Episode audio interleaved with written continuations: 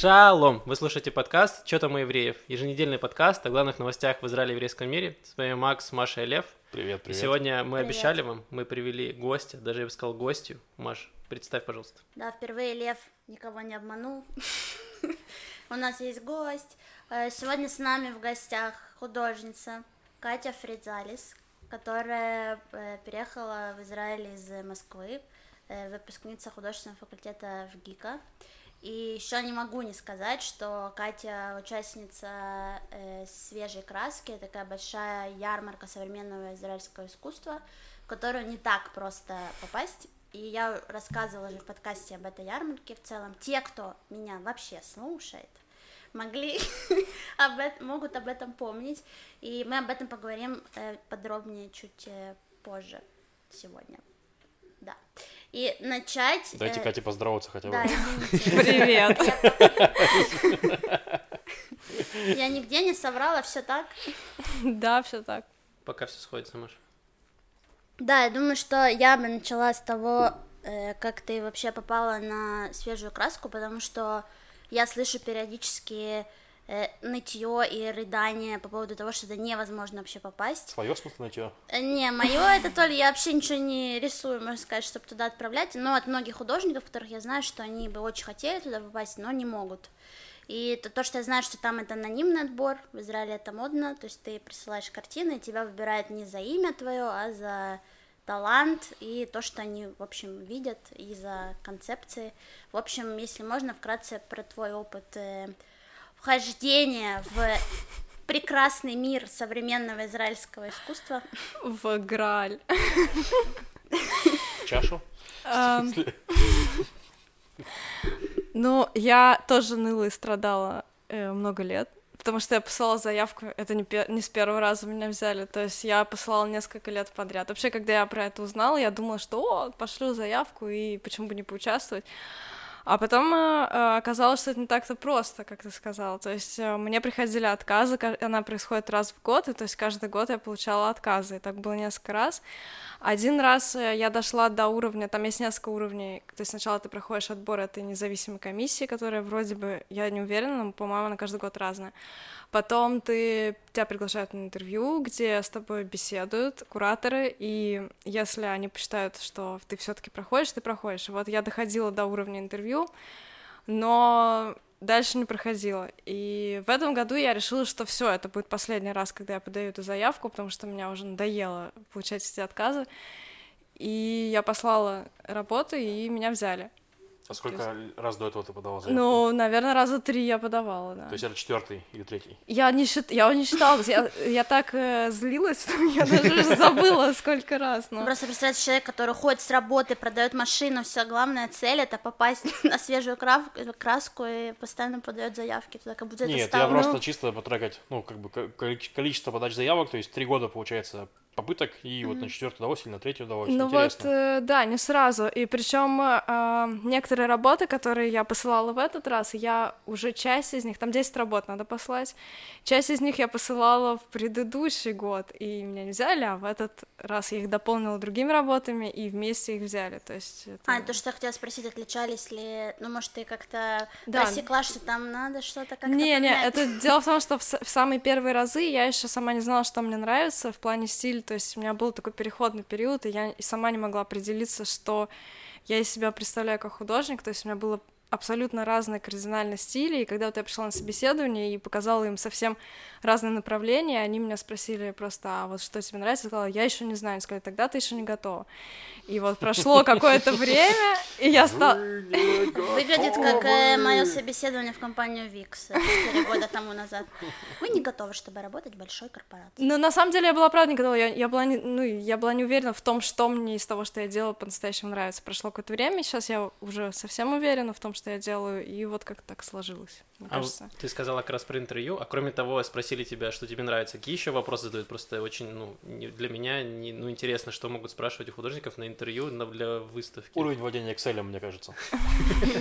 Ну, Водите ли вы машину? Ну, то есть, приходишь э, к ним с одной из своих работ, так же, как я пришла сюда, вот одна из работ, и они просто спрашивают такие вопросы, что рассказать о себе, рассказать свой творческий путь, рассказать, э, что конкретно тебя интересует в творчестве, какие темы ты затрагиваешь, как ты с этим работаешь.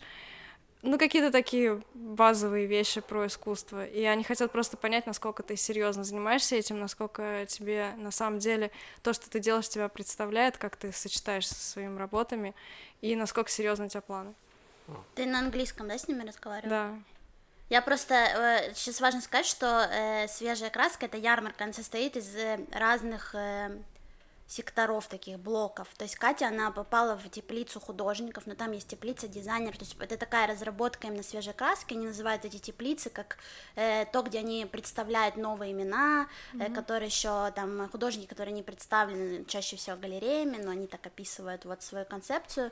Э, хотя я там вижу многих именитых ребят, и когда они говорят молодые, то в Израиле нужно сказать, что эта рам- рамка, она не такая, как, например, от 18 до 30, вы не увидите здесь такой рамки. Здесь до 120. Да, там э, фотографы в 50 и выше, ну, то есть, ну, мне кажется, это классно. Э, и то, что там тоже я читала про одну женщину, которая бросила все, уволилась с работы, мне понравилось, продала машину и уволила домработницу, э, чтобы поступить на факультет искусств в Меншар. Вот, то есть там такая интересная очень... Ну да, она отказывалась во всем, перестала питаться в мишленовских ресторанах.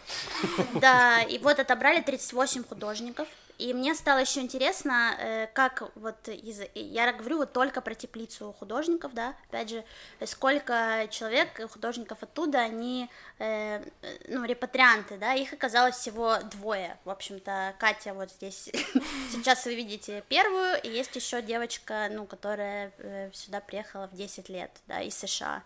И, в общем-то, ну, мне это было просто интересно, ничего личного, просто такой мини- research. Эм, ну, а ты думаешь, там есть какой-то какие-то подводные камни или просто так э, выбирают, как э, получается? Я думаю, что так получается, то есть я не вижу в этом, что, ну, что, я не думаю, что там не, не взяли бы кого-то, если ты там ну, вот Катя доказывает, что не обязательно даже говорить на иврите, да, да, чтобы совершенно туда попасть. никаких условий, там, чтобы я должна была как-то говорить э, только на иврите или что-то. То есть абсолютно спокойно все интервью и все, и даже видео, которые презентации мы снимали, все на английском, и я с ними переписываюсь, все мейлы, все на английском, то есть совершенно...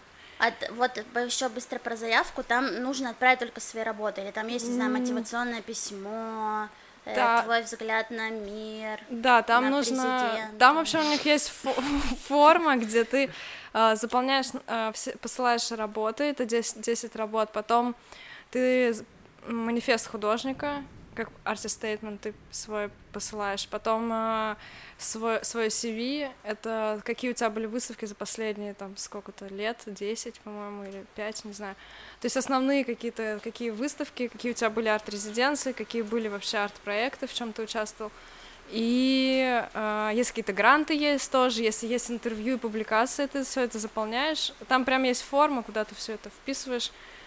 И все, по-моему. Но да. если у тебя нет выставок, то ну... это просто не очень совпадает с молодой художник. Это ну, для меня такой э, в начале своего карьерного пути, если тебе нужно написать список своих выставок, то да. это как бы это для меня уже Причем там есть, э, и ты можешь писать соло выставки, то есть э, как бы... О, нет.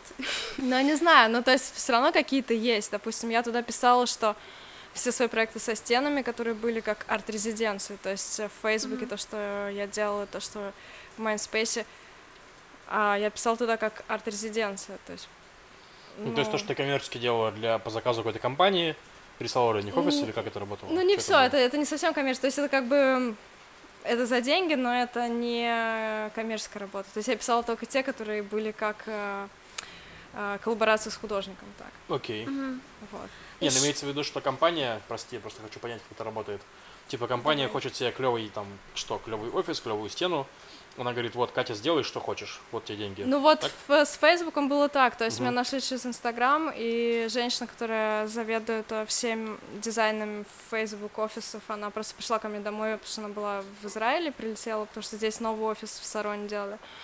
И она мне сказала, что вот мы берем локал художников, которых, э, ну вот где есть офис, мы вот отбираем там в этом в этой зоне художников, и мне нравятся твои работы, давай хочешь стены сделай. И там было делать, что хочешь, то есть абсолютно свобода. Я сама выбрала этаж, сама выбрала стены, сама выбрала, то есть эскиз, никаких поправок, никаких вообще вот. И это считается как э, арт-резиденция у них, то есть Facebook э, инвестирует в художников таким образом. Прикольно. Да, это да, еще важно сказать, что на ярмарке искусства это можно эти работы, естественно, покупать. И сейчас все работы можно посмотреть онлайн, чтобы вы не думали, что мы тут рассказываем, а вы не можете посмотреть и все такое. Можно все на сайте посмотреть. И еще, ну, я опять же смотрела там э, на какие-то картины, которые были проданы, была приятно удивлена, да, что очень много покупают и поддерживают молодых художников, и у Кати тоже достаточно много э, проданных работ, что очень круто, и, э, в принципе, эта ярмарка, она себя позиционирует как такую неплохую, неплохую платформу именно еще для э, коммерческой такой э, выгоды, да, художника, где можно свои работы классно продать, поэтому еще приятнее туда попасть, ну, Да, я, я вообще никогда, ну, как бы с этой точки зрения не рассматривала участие в свежей краске как э, коммерческое обогащение, но э, так как в этом году это все онлайн, то mm-hmm. это стало более просто видно, что продалось, что нет. То есть, когда ты приходишь в живую выставку, ты там не смотришь, а красные точки там, где стоят они сейчас, и все посчитаю. Я смотрю. А, да? Я никогда просто не обращала внимания.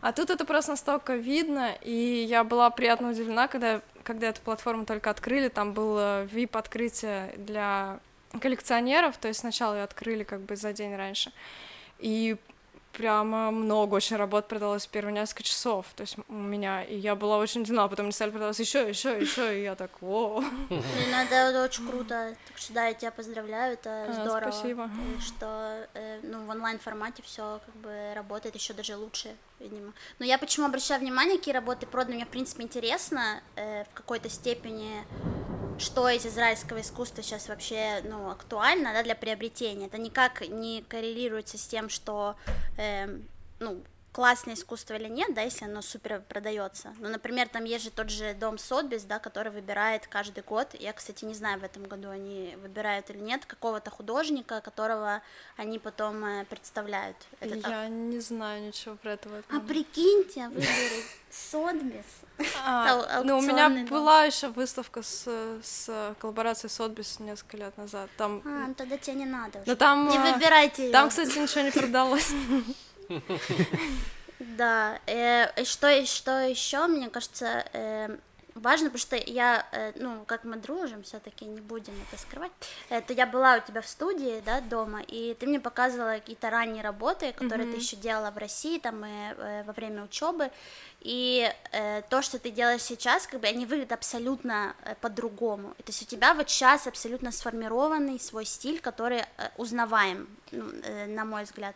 И мне вот интересно спросить, э, как, что повлияло в Израиле, да, на формирование вот этого твоего стиля, и что как бы происходило, э, ну, в России, что ты видела, получается, э, по-другому свое искусство и себя, э, вот такой вопрос. Ну, во-первых.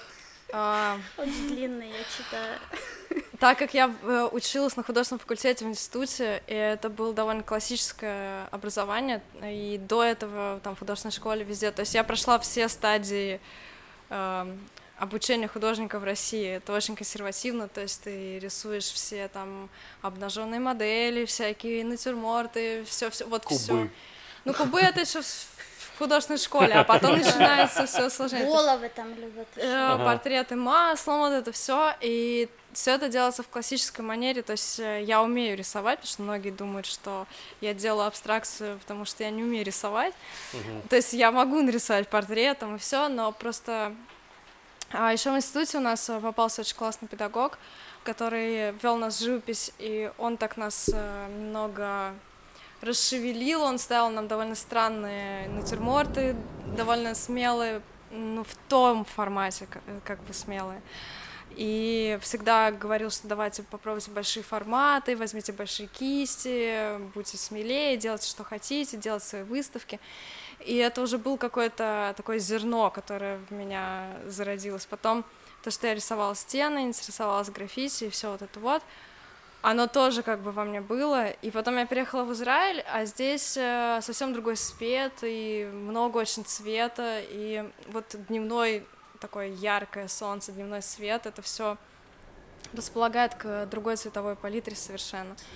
И если в Москве я делала такие работы, как многослойные, которые я могла месяцами переделывать, они все таки были тяжелые, то здесь захотелось сделать чего-то более легкого и более экспериментального какого-то, и потом мне все-таки хотелось найти как-то что-то свое, а не просто продолжать какую-то классическую или даже полуклассическую какую-то линию. И э, это был довольно сложный путь, потому что когда ты меняешь стиль, меняешь ты как бы себя, э, ты меняешься, ты поменял страну, ты поменялся сам, ты поменял все окружение, у тебя как бы жизнь развернулась, как будто ты начал другую жизнь.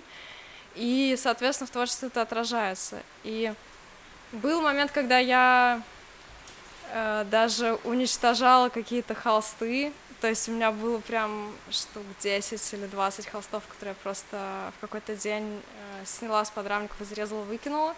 Потому что они мне мешали, они как бы давлели надо мной своим старым вот этим всем каким-то стилем. Россией. Ну не, ну не так, а, а просто вот как э, если пока ты не выкинешь старую одежду, у тебя нет места, чтобы купить новую, okay. вот, вот какое-то мне хотелось очищения и перерождения какого-то. И это все потихонечку стало как-то э, новое что-то приходить. И для этого нужно было время. Ох, я надеюсь, у нас звук не пошел по одному месту. За это очень гроза, стихия, что, жесть. Да. Что Катя до, до подкаста сказала, что одна из причин, почему она переехала в Израиль, это то, что в Израиле хорошая погода, по сравнению с Россией. И вот прямо сейчас у нас тут молнии сверкают, гром гремит, так что если ну, увидите... Просто из России пишем, и хотела э, вам сказать. Мы немножечко ностальгии тут подкидываем, да. Да, ну...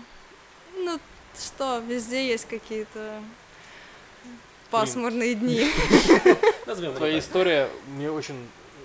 Короче, у меня есть любимый писатель, это Курт У него есть роман про художника, который э, из этих, которые рисовали ну, всякими мазками, как это называется, абстракционизм, да? Импрессионизм. Импрессионизм, наверное, да. Mm. Короче, он, э, ну, в романе этот художник, он просто брал картины, покрывал их одним цветом краски, mm-hmm. назвал картины названием этой краски, ну, типа, Винздорская синяя, и продавал. Mm-hmm. То есть все вот так у него работало. Ну, его друг э, стевал, что ты рисовать просто не умеешь, поэтому рисуешь краски, типа, короче, вот. А он говорит, нет, нифига, типа, я умею рисовать, просто вот концепция такая. То есть он нарисовал портрет его друга очень хорошо, он такой, ничего себе, ты умеешь, куда? И покрыл портрет краской. А потом э, выяснилось, что краска, которую нарисовал эти картины там в 50-е годы, там, да, она была хреновая, и она вся осыпалась. И все картины, которые купили на аукционах этого художника, они были просто пустые рамы. И по одной был портрет его друга, хорошо нарисованный, все такие, чё? Просто вот прикольно, что типа говоришь, я умею рисовать, я прошел всю ну, всю шкалу, в смысле, Да, потому что многие говорят, ой, ты рисуешь абстракции, ты, наверное, э, особенно здесь в Израиле очень многие гордятся те, кто рисует классические, классической школе, а, как-то считается, что это более высокое искусство, чем абстракции, и а, ну, у меня были какие-то такие разговоры, что мне говорили, ой, ну ты, вот мы тут э, рисуем обнаженку, наброски делаем э, с живой натуры, а ты э, рисуешь, ну, такое, как бы.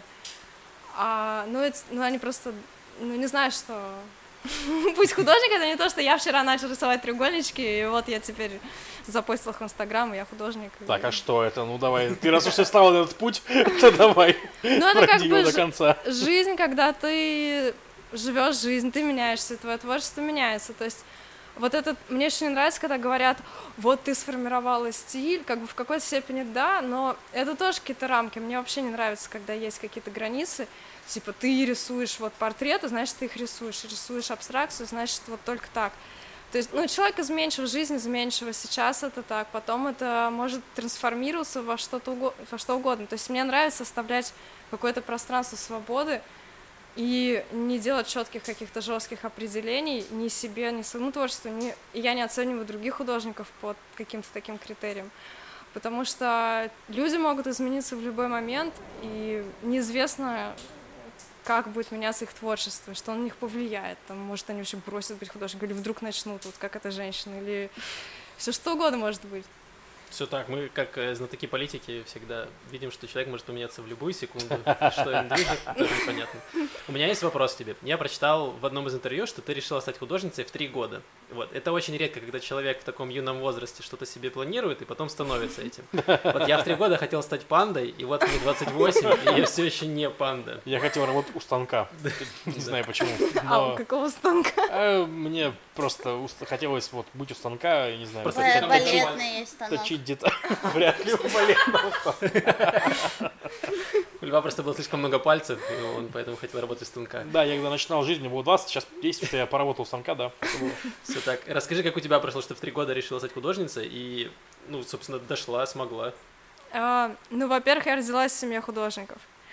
И мои э, родители художники, и когда я родилась, они были студентами в ГИКа тоже, э, на художественном факультете тоже.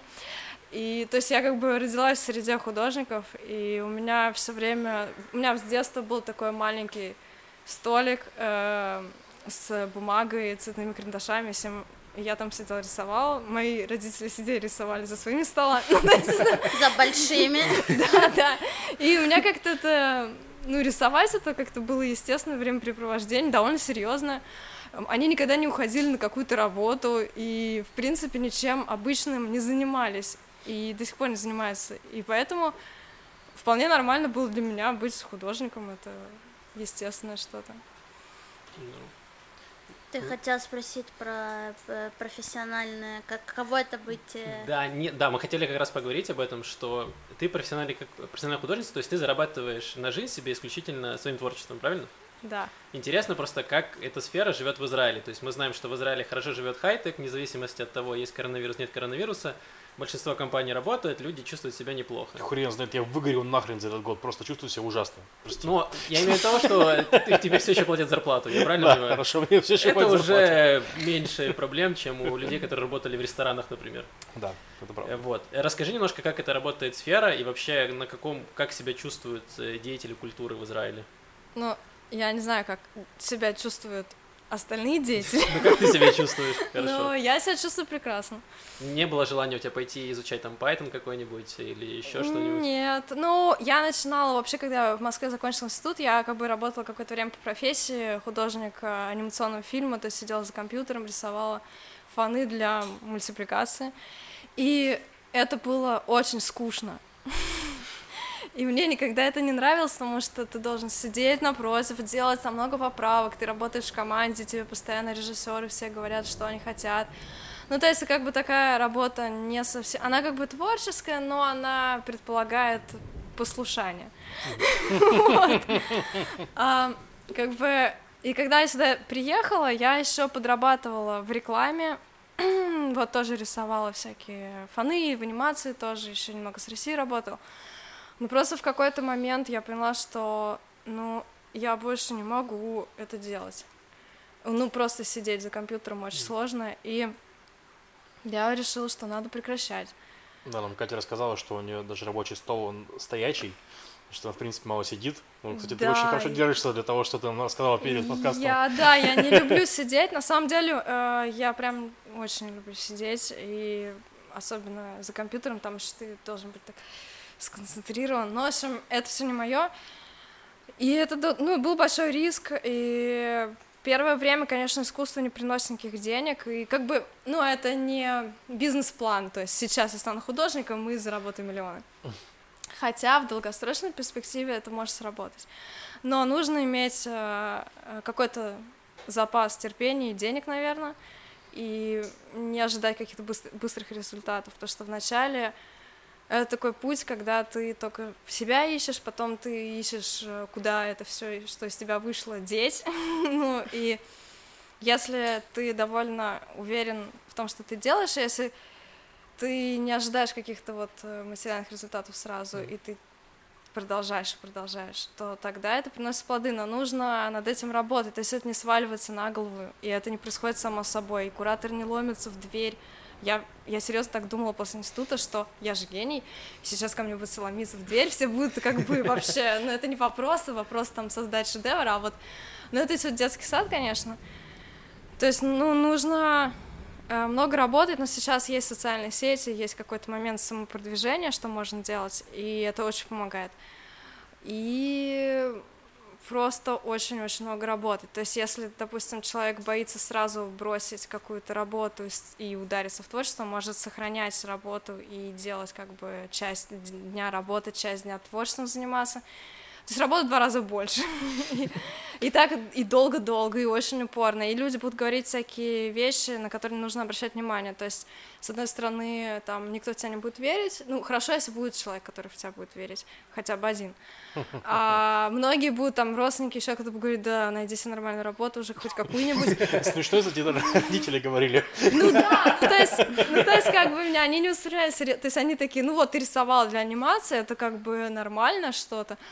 А, и причем они сами сидят, делают. Э, ну, то есть это очень странно. И когда друзья спрашивают, чем ты занимаешься, говоришь, я рисую. А, они такие, а, ну, значит, ты рисуешь это просто так, а ну, как, ну, та... зарабатываешь на чем, типа? Ну да, зарабатываешь чем, или, а, ты не зарабатываешь, значит, э, там, ты, тебя кто-то содержит, или кто-то тебе деньги дает просто так, вот. Но потом ты работаешь, работаешь, работаешь, и вот, допустим, со стенами проекты, которые у меня как бы пошли после После того, как я просто вышел на улицу здесь, в Израиле, и решил, что я давно-давно не рисовала ничего на стенах, и я просто соскучилась том, чтобы рисовать на улице, и я знаю, что это нелегально, и это как бы грозит всякими проблемами с полицией, со всем, но очень хотелось, и я пошла, и, ну, то есть, как бы, это такой порыв, который ты делаешь, делаешь, делаешь, ты... А после этого уже, когда ты много отдал, люди это видят, они к тебе возвращаются и хотят еще. Ну, как-то так это работает. Окей. Okay. То есть, скажи, пожалуйста, ну, очень ценно, во-первых, э, то есть ты решила, что все, я не могу больше рисовать фоны, ну, да. перестала рисовать фоны и сказал, все, теперь только творчество, да? То есть, угу. ну, ты полностью перешла вот в режим художника, скажем так. Ну, ты, Или ты постепенно переходила? Ну, это, постеп... это постепенно такой процесс, что Сначала ты сидишь, рисуешь это, ну, как бы целый день, потом ты говоришь, не могу, порисую, ладно, буду, возьму что-нибудь, потом ты рисуешь картины, а потом тебе говорят, а, вот есть еще проект, может, сделаешь, там, порисуешь что-нибудь, ты говоришь, ну ладно, сделаю один, потом ты выйдешь, думаешь, все, больше не буду никогда брать, потом ты опять от всего отказываешь, потом думаешь, нет, ну как-то надо деньги подзаработать, и потом берешь еще какое-то, потом ты ну а потом ты понимаешь, что а можно и уже не, брать, в принципе. Окей. Ну то есть ты говоришь, все-таки переход был постепенный. Да, это Всё, был, хорошо. это заняло не один год. Угу. То есть это не так, что. Погоди, скажи, пожалуйста, сколько ты в Израиле? Ну, 7 лет. Если начать хотел, на самом деле, но Маша просто резко втопила в краску свежую. Вот. 7 лет. Э, из них, сейчас я, я пытаюсь сложить историю твоей жизни. Я готовится уже писать книгу, Да, конечно, я готов. Э, получается, последние там 3-4 года уже была как вот э, подавалась на эту свежую краску, да? Ну да. Лев а. просто куратор, которого ты же так ждала. Нет, а. я просто это, внимательно слушаю, что ты говоришь, и это складываю. Короче, то есть ты говоришь, вот первый год, получается, когда ты подавала на краску, ты еще пока не была готова, скажем, ну, ну да. как к этому. То есть не, не, не, не концептуализировала там все это искусство, там, ага. да, свое. Окей, интересно. Просто все спросил я. Спасибо. Вот. То есть, получается, ну, а, а когда, а когда ты забросила, на, на какой год в Израиле ты забросила, получается? Ну, не забросила, а поняла, что все. Ты полностью хватит фоны. На... Хватит фонов. Ну, я не знаю, это какой-то был период очень мутный в начале переезда. То есть я до этого еще приезжала сюда и пытала, то есть я приезжала, потом я на какое-то время еще уезжала, э, и э, даже кусок зимы прожила, прожила в э, Москве, потому что ну, это было какое-то вот такое странное время, и еще до этого. И я не могу точно так э, по датам каким-то сказать, что когда было, это, это было какое-то такое, как вот э, какая-нибудь личинка, она окукливается, там сидит, потом она там сидит, она не знает, сколько она там сидит, а потом она когда-то там вылазит, когда надо. Справедливо. Летописец ну, негодует, э, но... Да, то, как ты расскажешь, это такой как будто переход от э, вот этого эм, таких э, тисков, ну, условных, каком, какой-то игре. Ну, то, что я знаю, вот я когда-то общалась с э, дизайнером э, из Германии, очень-очень крутой просто дядька, Эйки Кёник его зовут, э, ну, я в резиденции была, когда-то он там преподавал, и у него первое правило — это having fun. Сейчас mm-hmm. многие, конечно, вспомнят, наверное, Лобковского да, какого-то, который получаете от жизни удовольствие, там, ну, весь этот странный, когда ты это слушаешь, что ты думаешь, ну, в смысле, мне там надо деньги зарабатывать, какой having fun, да, ну, очень, очень странная такая концепция, но у него вот есть эти, да, правила, по которым он воспринимает искусство, что когда ты э, не кайфуешь в процессе, а, и мне кажется, что у тебя, ну, твое искусство, оно какое-то э, ну, по кайфу тебе, то есть ты как играешь с этим, как конструктором, постоянно какие-то краски, цвета собираешь, как коллаж, пазл, не знаю, как это назвать, вот, и это как, вот, ну, правило, вот это having fun, оно у меня подтверждается э, вот в твоим искусством, и то, что я понимаю, почему ты ушла вот из фанов, Э, как раз ты пришла вот к этому, к этой... перешла от Heaven Fun к Heaven Fun. Да, ну да, у меня как-то вот так сложилось, пока я слушала и складывала. Ну все правильно, не, ну все правильно, потому что, ну как бы в искусстве такое, если на работе ты точно знаешь, что если ты страдаешь, но в конце ты хотя бы получишь деньги, то в искусстве это ты, ну, не так не работает, ты можешь прострадать всю жизнь. И в конце получить еще страдания. А да. потом... Да, я думала, ты просто страдаешь в искусстве, э, но ну, да, но мне план. Не, мне не нравится концепция страдающих художников, вообще мне не нравится концепция низших, страдающих, немощных художников, я прям против. Мне нравятся здоровые, нормальные, э, веселые... успевающие, богатые художники. Да, а почему нет? Потому что концепция страдающего интеллигента, который там такой, его зашпыняли, он там где-то лежит в грязной мастерской, ему нечего есть, он весь в дырявый, он там что-то шедевр себе сделает, и вот он сделал шедевр и умер рядом с ним, мне не нравится такое, это какая-то концепция, э, ну, я больше за гедонизм, то есть мне страдания как-то не, не мое. Понимаю. Да, она думает, что вот самый тяжелый путь это именно к пониманию, что составляет в тебе вот эту твою игру как у Басты, моя игра, моя игра. Э, то есть ну, сложно именно прийти подкаст. к тому, чтобы нащупать э, твой материал и твой язык, и то, что ты не любишь вот свой стиль, ну, и, там, я, к сожалению, верю в то, что там все страдания не как раз от того, что ты не можешь э, собрать вот этот свой язык, свой лексикон э, в искусстве и прийти уже к вот этому, к лестнице успеха, ну, почета подсчет. Мне кажется, Маша вступила в какую-то секту. Она уволилась с работы и вступила куда-то. 12 советов к почету. Получение почета.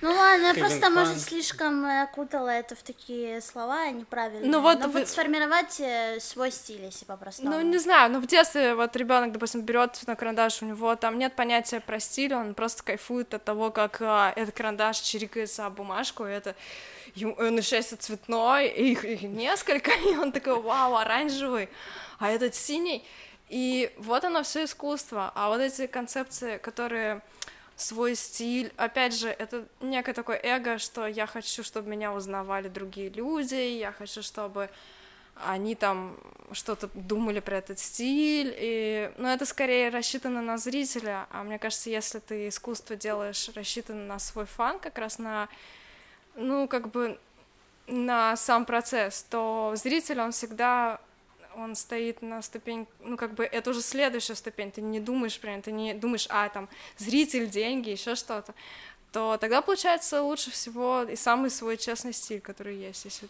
Мне не хватает в, в моем в, мо в моем творчестве, так не искусстве, а в творчестве не хватает ответов вот про стиль, чтобы понять вот э, через, через какой медиум, да, и как я хочу вообще э, свою идею донести, и потом вот ступень, что цель, которую я чувствую, что она там, ну, есть, но опять же ее сформировать у меня не получается. То есть я верю, что это составляющие э, моего вот этого языка творческого. Но я не навязываю это, понимаю, что это, ну, возможно, никогда не существится, я просто, значит, не художник. Это, ну, возможно... это, кстати, может быть твоим главным вдохновением внутренним. То есть, может быть, как раз вот эта жажда определить эту цель и стиль, оно и есть то, что тебя будет всю жизнь толкать к творчеству. Может быть, в этом и есть цель этого вообще. Я старею. Твой смысл жизни, Маша, это искать смысл жизни. Возможно. Но да, Катя, помоги мне. Просто телефон доверия. Возможно, я не тем занята, мне нужно больше как-то это, гедонизм. Я, кстати, это правда. Купи ананас.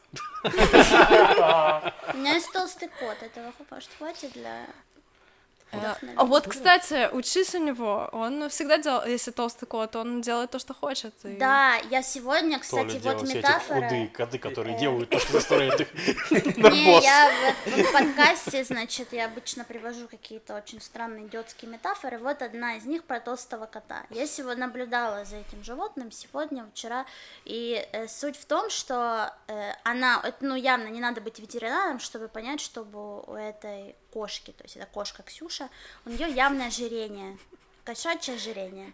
И суть в том, что она э, орет, то есть она орет постоянно, и, хозя... и она понимает, что хозяйка ее покормит только, ну, чтобы она вот замолчала, ее нужно покормить.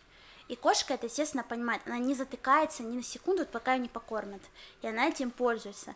И переводя это на мир искусства, чем больше, ну, мы орем про то, про свой... Тем свой... больше нас кормят. Да, ну да, про свое искусство, то, мне кажется, тем больше мир отвечает этому запросу, то есть, что тебе это как будто жизненно необходимо, что это как твой корм. Вот такая метафора для э, мозгов у меня сегодня родилась. Но я разгадала эту кошку, просто хозяйка этого не понимает. Дело в том, что пока она не видит объект, она не будет орать. То есть, если ты вот, она орет только вот когда видит объект, который, ну, есть над кем манипулировать. Mm. То есть я захожу в комнату, закрываю дверь, и все, меня когда кошка не видит, она не будет орать. А хозяйка всегда оставляет дверь открытой, поэтому кошка когда опять хочет жрать, она приходит к ней, начинает орать, орать, орать, орать, пока да ее не покормит. Да, она может быть это перформанс. Может быть, может это... быть, поет или да, может быть, творчески выражается, а вы ей еду, она думает, вот дураки. Не, я не даю, я не даю еду, как бы, я считаю, что, ну, три раза в день недостаточно. Но, ну, хозяйка просто не видит другого какого-то метода, э, потому что она прям начинает плакать, кричать, вот пока не покормишь. Хозяйка? Да, хозяйка кошки. Понял. А от чего она плачет и кричит? Что хочет есть. Хозяйка не кричит. Да что? Я запутался в этой метафоре. Что здесь кто? В общем, э, понятно, что крики и плач можно успокоить едой. Вывод мы сделали из этой истории. Наша еда — это искусство. Мне кажется, что кот похож больше на куратора, а как бы хозяйка на как бы коллекционера. Коллекционеры а, а еда — это искусство? А Маша тогда кто в этой истории? Зритель.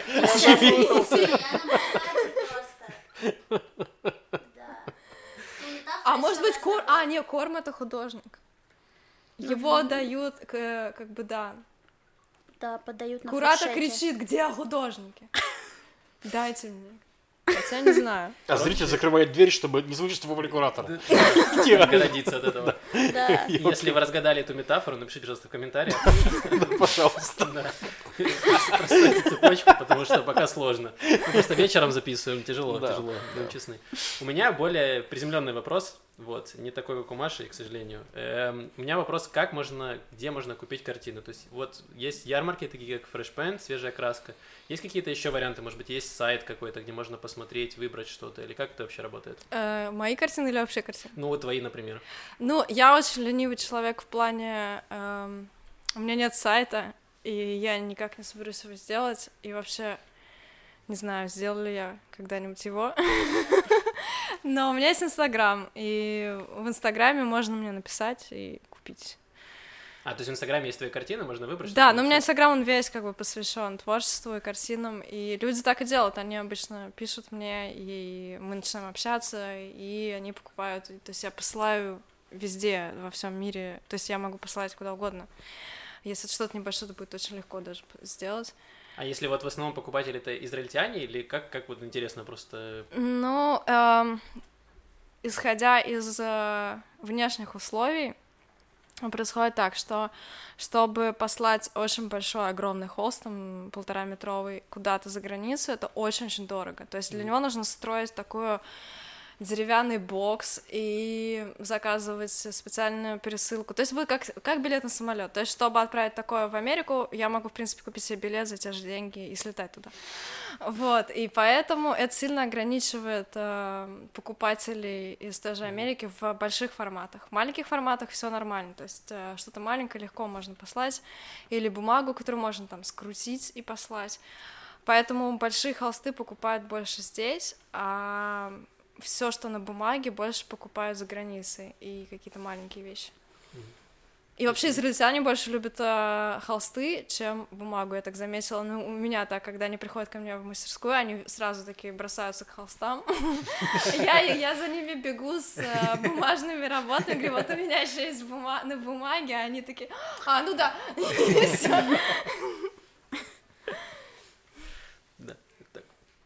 Я просто думала, мы на кошке закончим.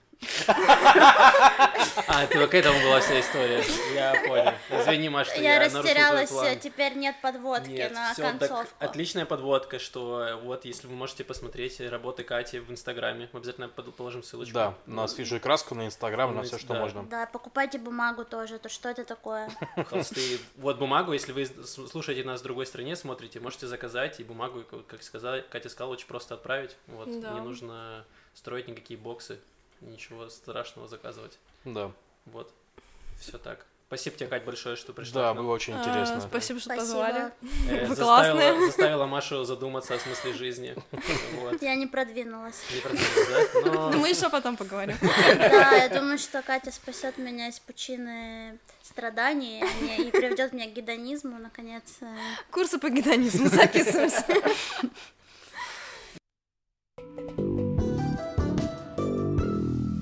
Итак, мы продолжаем наш великолепный подкаст.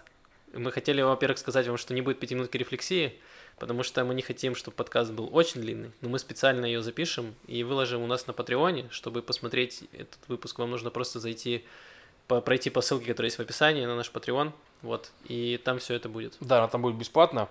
И я еще хотел сказать про Patreon. Uh, у нас в декабре там будет акция, благодаря одному из наших пар... патронов. Она предложила сделать uh, Тайный Санта игру между патронами, которые хотят в этом участвовать. Понятное дело, что не, обязаловки. Вот.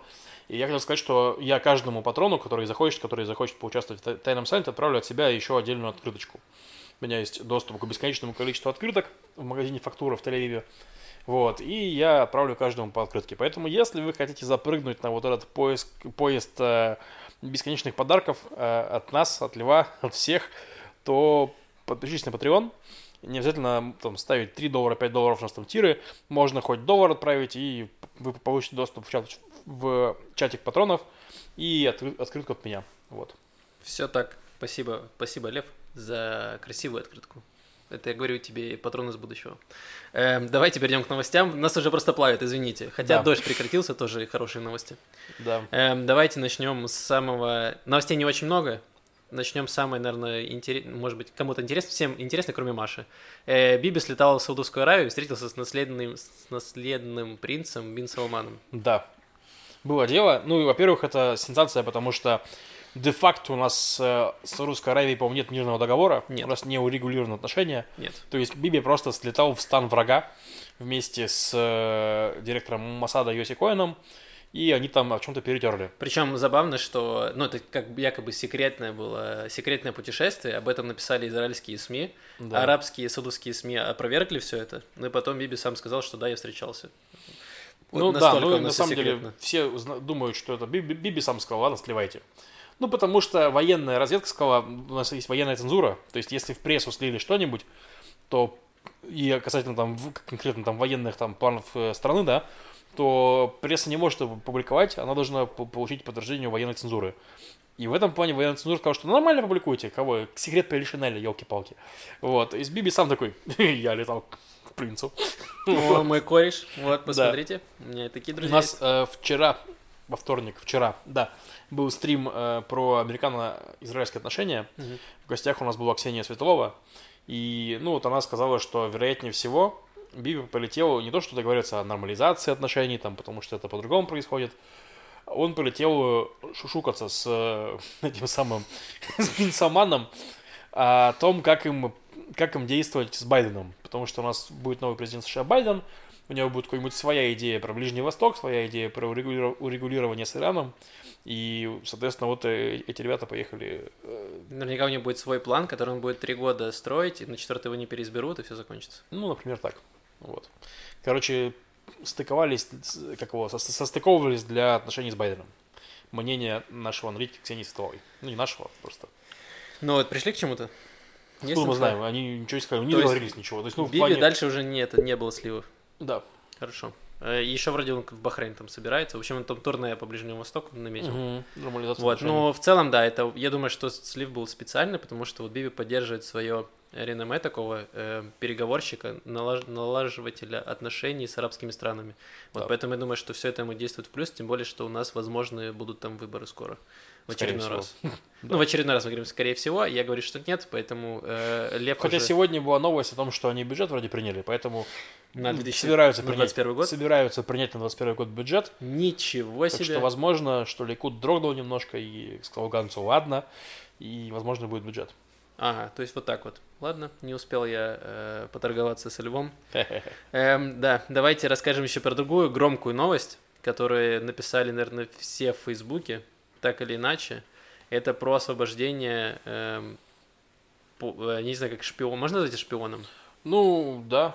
Дж, Джозеф, Фа, Фа, как он, Фауз? Я, я прочитаю. Э, давай просто назовем его Поллард. Поллард, Поллард, господи, да.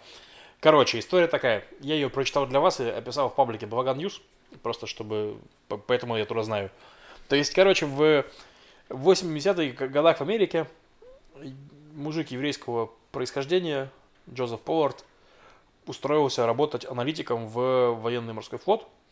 И там он узнал, значит, что США не, не, не, не, все, не все данные предоставили Израилю, своему союзнику. И подумал, возможно, стоит помочь союзнику и дать им данные. Поэтому он слетал в Израиль и договорился об том, что он будет за деньги работать на Израиле, сливать им данные американской разведки. Вот. То есть он реально получал от них и деньги, золотые украшения для своей жены, как бы там реально смешно там. То есть он получал зарплату, типа еще одну, полторы тысячи долларов в месяц, и его жене делали подарки.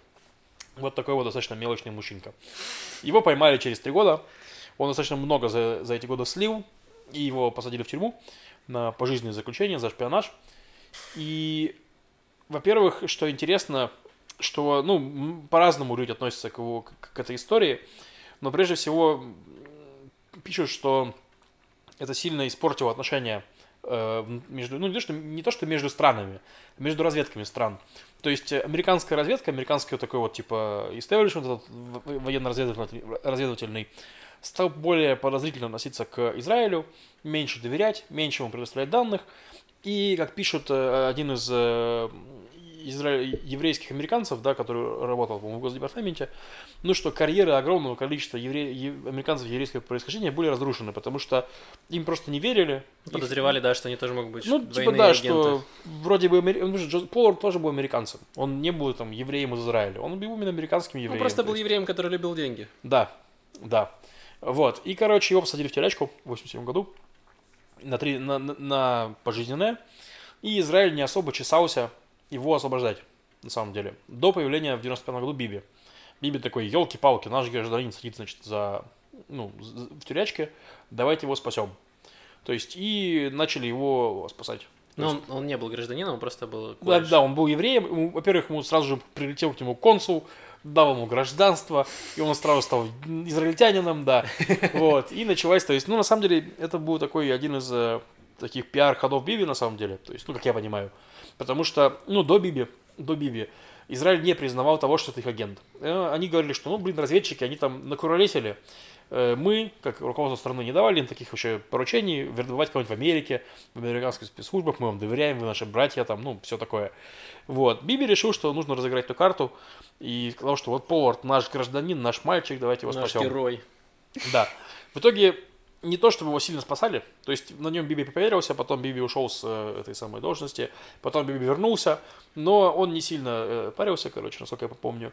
В итоге Поварда в 15 году, 5 лет назад, просто освободили, ну, как по рассрочному. То есть у него было пожизненное заключение, э, через 30 лет по правилам американской тюрьмы можно подавать э, прошение о том, что можно я уже выйду, несмотря на то, что жизнь еще не закончилась, но уже почти. Вот. И, соответственно, сказали, чувак, ну, в принципе, ты уже отсидел, ты особо уже не опасен, не нужен, уходи. И он вышел из тюрьмы, пять лет пожил, у него были ограничения на передвижение, сейчас не закончились, он сейчас планирует переехать в Израиль.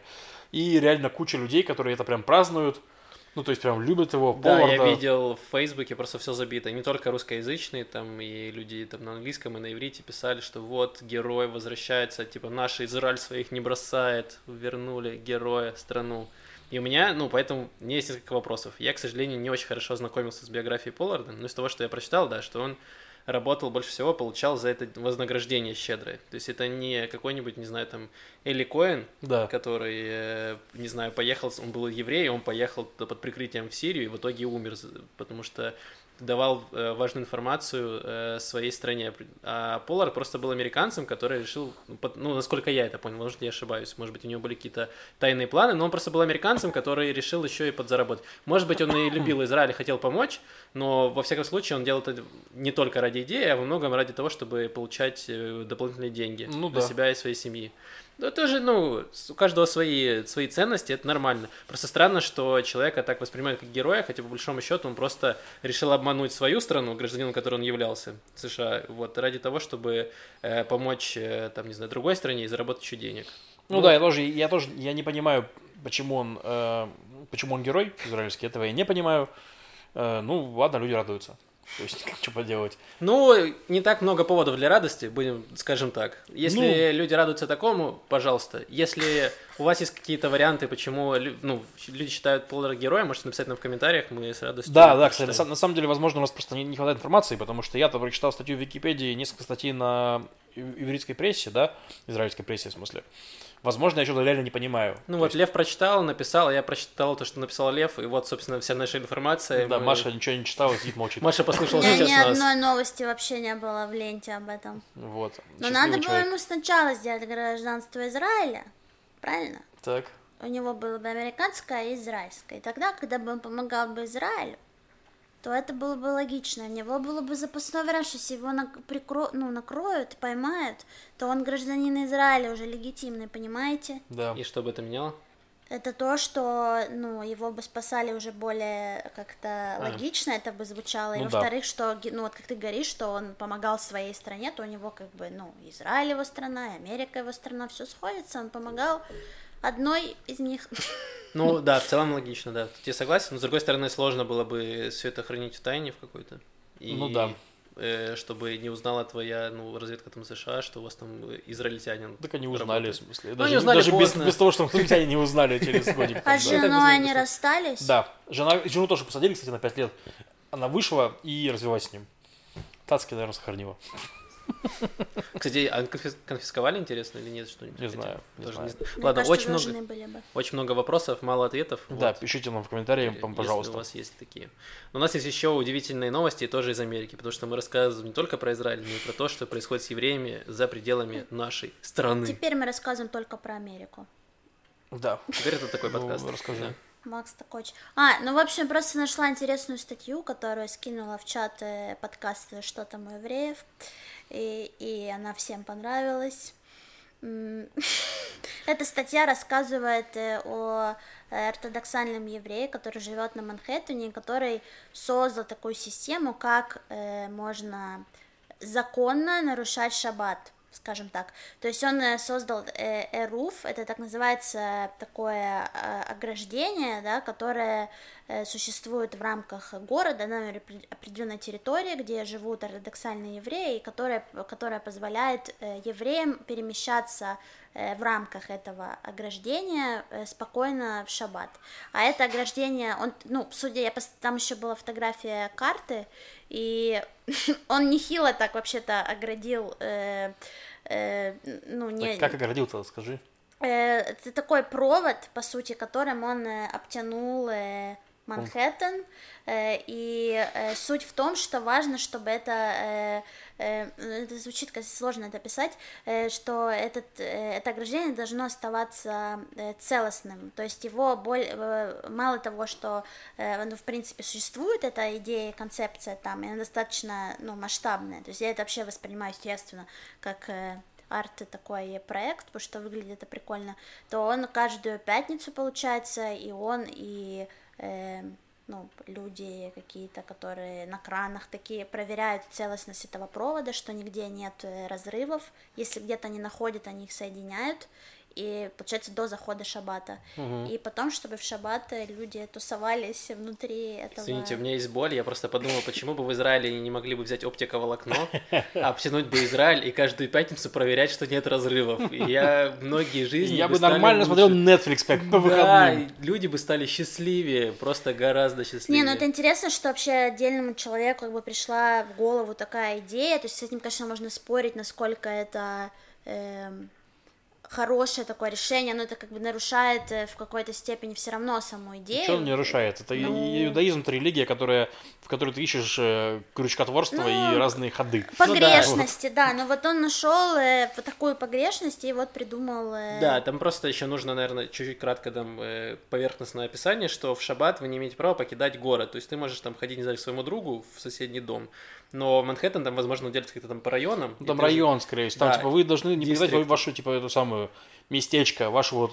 Да, ну, как... и, в общем, ты не можешь за... в шаббат выйти в него даже пешком, не, там, не беря велосипед, какой-то такси, что-то такое, просто пешком. Если, но, э, как это делают, и во многих, это не только на Манхэттене, то есть в других еще странах, и это используют, должно быть какое-то ограждение целостное, то, о чем сказала Маша, чтобы как бы этот район был э, огражден чем-то целостным. Например, если всю Америку обтянули бы этим кабелем, то еврей мог бы всю Америку пройти ну, в шаббат пешком. Вот, но поскольку всю Америку сложно, и реальный забор построить тоже сложно. Трамп пытается, но... Да, кстати, возможно, Трамп реально друг Израиля и пытался помочь им изо всех сил. Вот, э, кабель фактически якобы забор, ну, таких для очень бедных, вот. Э, то есть, таким образом э, евреи пытаются тоже так... Э, ну, я согласен с Машей, что таким образом они пытаются немножко обмануть Бога. Ну, я так считаю. Ну, типа, в, в, в, в иудаизме это нормальная это религия процедуры. Типа, ну, если процедурка соблюдена, все хорошо, don't worry. Ну да, это очень странно. С одной стороны, это забавно, ты смотришь, как люди выкручиваются, да, они да. используют свой мозг, они придумывают какие-то ходы, какие-то интересные решения. А с другой стороны, когда ты об этом думаешь, что, ну вот, Тор уже, типа, дал Бог, правильно? Ну, с точки зрения иудаизма. Так. И в Торе написано вот эти правила, есть определенный свод э, законов и правил. И то есть вы, получается, пытаетесь вот этими, э, вот этими вот процедурами обмануть Бога. Но он же сказал прям, не выходите из города своего, сидите дома. Так, ну, ну, ну, тебе вообще, Максим, примитивное мнение абсолютно не творческого человека, то есть, ну, серьезно. Он сказал, он, он же сказал, во-первых, он вообще разное сказал, этот бог. Он сказал, не варите теленка молоке его матери. Он не говорил ему, вот, если вы поели, поели молочного, то ждите там 8 часов перед тем, как поесть мясное. То есть, этого он тоже не писал, но они это делают почему-то. То есть, ну, мне кажется, что... Вот, и мне это всегда кажется очень странным. Вы либо должны быть фундаменталисты и соблюдать прям жестко, вот как э, ИГИЛ, например. Э, это шутка. Вот. Э, либо просто кайфуйте. Давай просто кайфовать, у меня уже вообще нет сил. Я понял. Ну, в общем, интересные новости. Вот, давайте поговорим еще про что-то. Причем мы поговорили с гостем, вот, и Маша еще подготовила отдельно а, рубрику культуры. Да, в общем, что важно, в Москве стартовал Московский еврейский кинофестиваль с 19 по 29 ноября. И там есть программа онлайн, э, на которой, например, я, я не все просмотрела, но там видела очень крутую анимацию, э, там Таму, да, есть такой Nobody Speak, э, то, которое я видела, и она э, классная, и много всего другого, но еще что важно и интересно, что там, в принципе, стартовала э, онлайн-платформа, которая называется Zarem TV, и это э, еврейский онлайн-кинотеатр. Э, к сожалению, он доступен сейчас только на территории э, Российской Федерации, то есть в Израиле мы не можем его посмотреть, вот, но... Да, так смешно в комментарии написали на Ютубе, типа, что мы сетовали, что нет платформы, где есть еврейские фильмы, где их смотреть. Теперь есть, но мы все еще не можем их смотреть. Да, но те вот ребята, которые в России живут, имейте в виду, и фестивали с очень крутой программой, и вот есть еще такой проект Зарем ТВ, обратите внимание. А Еще я нашла забавный open call, э, и, честно, я раньше не видела таких. Э, он звучит как open call для, э, если перевести на русский, представителей ночной жизни Израиля. То есть он э, для диджеев, виджеев, саунд-продюсеров, арт-директоров, э, там, ночных клубов, э, и, то есть это будет такая, тоже как фестиваль, можно сказать, ярмарка, на которой будут представлены какие-то лучшие там проекты, не знаю, диджеи, вот израильской этой ночной жизни, и фестиваль планирует провести 25 декабря, и вот заявки на участие принимают сейчас, вот, я не могу сказать больше по формату, потому что, в принципе, там не было это написано, но кому интересно, можете уточнить. И еще в Тель-Авиве стартует э, неделя иллюстрации с 26 ноября по 10 декабря. Э, по Тель-Авиву будет э, много всяких зон и выставок офлайн с иллюстрацией. Например, в Тель-Авиве это будет одна из локаций, это Абрахам Хостел, а еще традиционно этот фестиваль они делают, э, берут какие-то лучшие работы с этого фестиваля и выставляют в старом Яфо в лайтбоксах таких mm. больших, когда можно гулять на свежем воздухе и э, смотреть классные иллюстрации. Кайф. Да, отлично. Спасибо, Маш. Обращайтесь.